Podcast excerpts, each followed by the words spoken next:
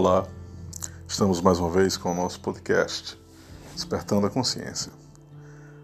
Hoje gostaria de lhes trazer um tema instigante, interessante, milenar, já que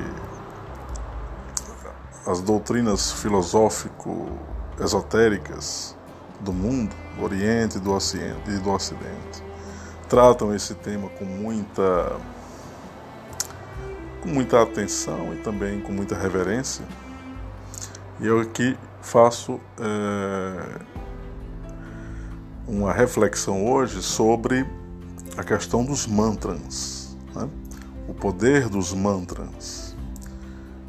Em primeira análise, o que eu posso falar é que um mantra é qualquer vibração veiculada por uma frase, uma palavra, um som, portanto, uma produção sonora cujo significado repetido gere uma influência no psiquismo, na mente, na consciência de quem o produz, tendo como finalidade limpar a mente.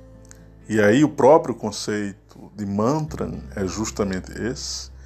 A palavra significa limpar a mente das trevas, mantra, ou purificar a mente daquilo que no Oriente eles chamam de escandas, né, de resquícios psíquicos.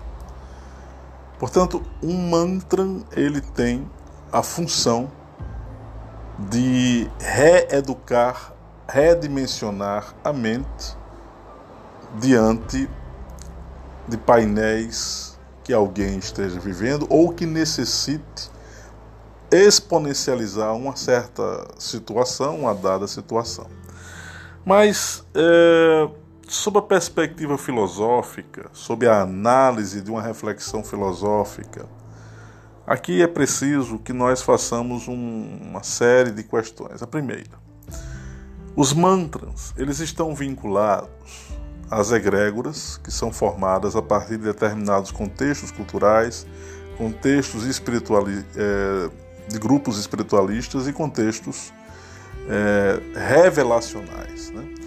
O Vedismo na antiguidade, é, os Upanishads, os Puranas, uh, o Budismo, uh, toda a linha advinda é,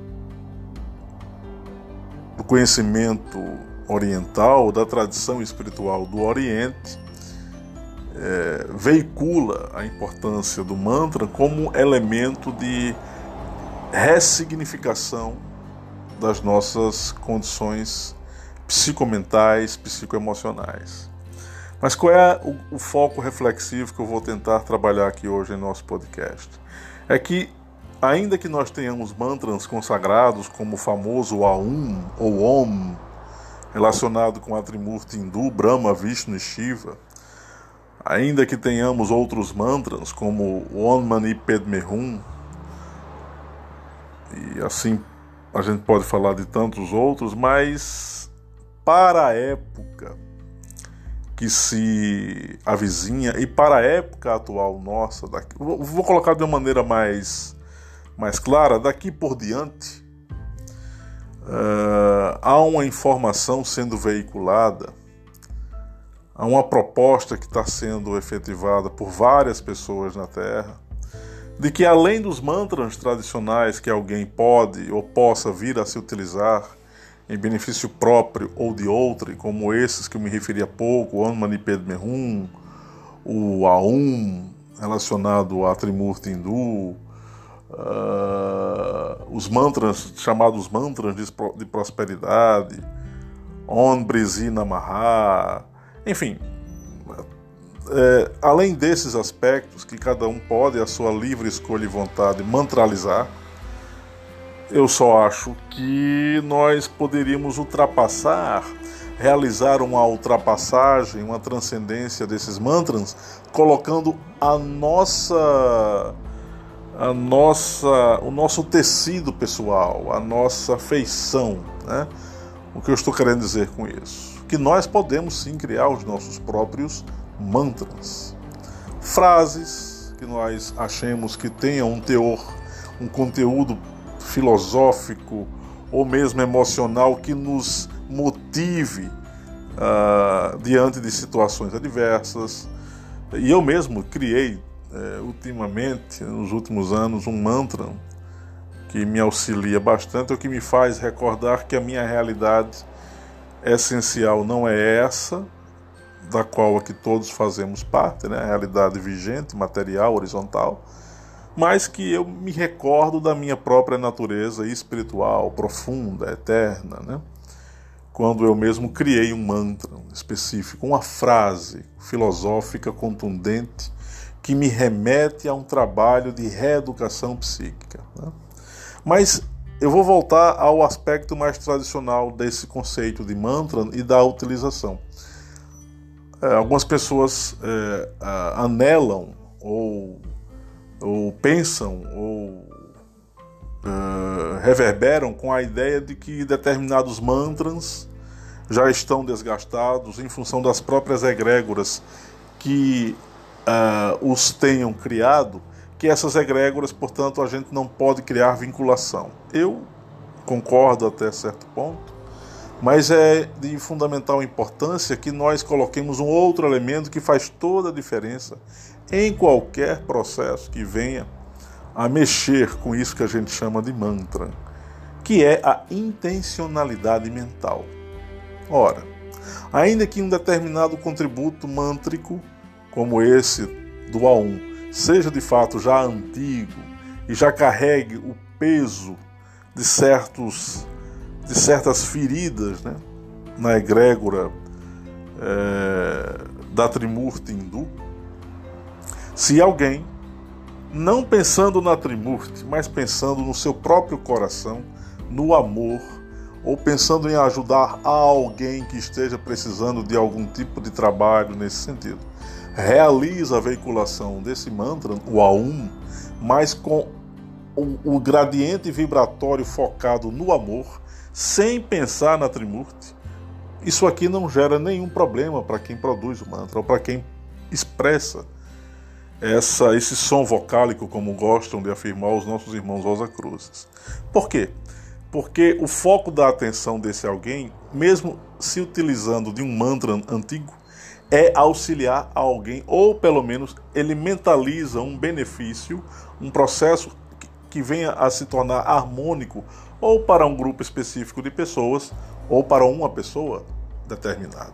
Então não há problema, porque a questão base, essencial, no meu modo de entender, é, tem, tem a ver com o tipo de intencionalidade psíquica que se deseja uh, alcançar. Então, tanto serve a utilização de um mantra já devidamente conhecido pela tradição espiritual do mundo, como também serve a criação de um novo mantra. E aí cada um escolhe o seu modo de efetivar ou de criar esse mantra. Né? É, pode ser uma simples frase do tipo eu me regenero e concedo cada vez mais luz àqueles que me cercam. Isso é um mantra, se você repete isso todo dia, ou se você faz isso de uma maneira consciente, sentindo cada palavra que se expressa, isso tem uma força psíquica absurda. Né? Então, cada um deve exarar, cada um deve buscar o melhor modo uh, de expressão mântrica. Por que, que o mantra ele é tão importante, vamos assim dizer? Porque de fato a palavra ela tem uma força de concretização, de intensidade energética, de plasmação que a gente não tem ideia. Do mesmo modo que a imagem, quando nós visualizamos algo, colocamos nessa visualização uma intenção e também a vontade, e também um sentido para aquela visualização, isso tem uma força que nós não podemos devidamente mensurar, devidamente uh, parametrizar. Então, uh, a produção de um mantra, a exponencialização de um verbo mântrico, de um som vocálico, eh, seja lá o que for, deve ser feito de forma consciente, objetivando fundamentalmente a redimensionalização do psiquismo de quem expressa essa, esse mantra. Mas também já é sabido por muitos que você pode, no caso específico, por exemplo, do Om Mani Padme Hum, você pode utilizar esse mantra para beneficiar um grupo de pessoas, o planeta Terra. Né? Uh, por quê? Porque a intenção voltada é de regeneração. E o próprio sentido e conceito e significado desse mantra, o Om Mani Padme Hum, tem a ver com uma purificação ou com uma regeneração das energias. Então não há problema é, é, na veiculação disso. Agora aqui entra um outro detalhe que eu acho também importante. É, as pessoas então começaram a usar os mantras de uma forma muito mecânica. E pelo simples fato de mantralizar e repetir, algumas pessoas chegam a pensar que aquilo ali é o suficiente. E aqui reside o grande problema. Não adianta é, repetir palavras, é, né, é, gastar a saliva, é, gastar o verbo, né, como se diz, a energia criadora através da palavra, se não há a devida associação do, do nosso pensamento, da nossa consciência, do nosso coração naquele momento em que a gente expressa um determinado som é, mântrico. E esse, e esse, tem sido o erro, por exemplo, de muitas religiões, né?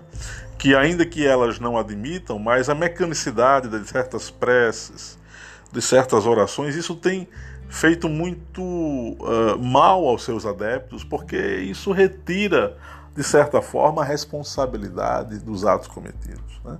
Um mantra não vai purificar uma pessoa do dia para a noite, não existe isso. O mantra serve para você, inclusive, gerar um tipo de reflexão sobre você mesmo, baseado na ideia que esse mantra encerra, para que você evite cometer determinados erros. Então, esse é um ponto também importante. Né?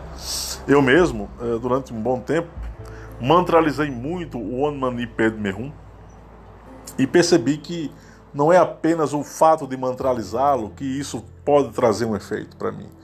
É, ainda que eu cometa muitos erros, e os cometo, é, eu percebi que no momento exato em que eu mantralizar um determinado som, é, cujo objetivo seja a purificação da mente, né, eu preciso de algum modo efetivar um comportamento ajustado a esse processo.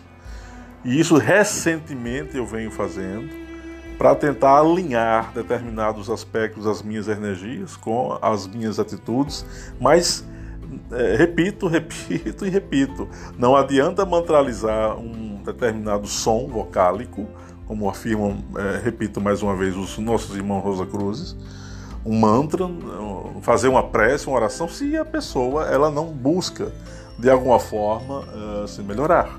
Isso é fundamental. Né?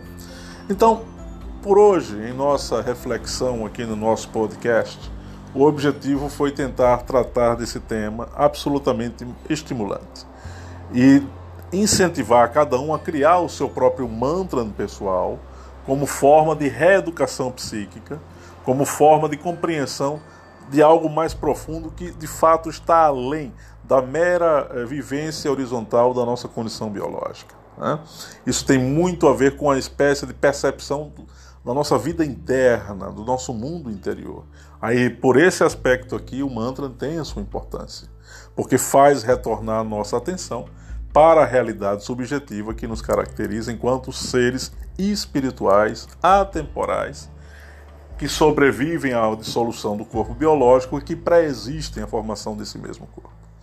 Mas agradeço-lhes a atenção por mais esse podcast e em um outro momento nós retornaremos para mais uma exposição filosófica de temas que sejam essenciais e importantes à nossa reflexão. Desejo-lhes uma semana auspiciosa, um abraço fraterno e amigo a cada um de vocês e até um outro podcast em nosso Despertando a Consciência. Um abraço a todos.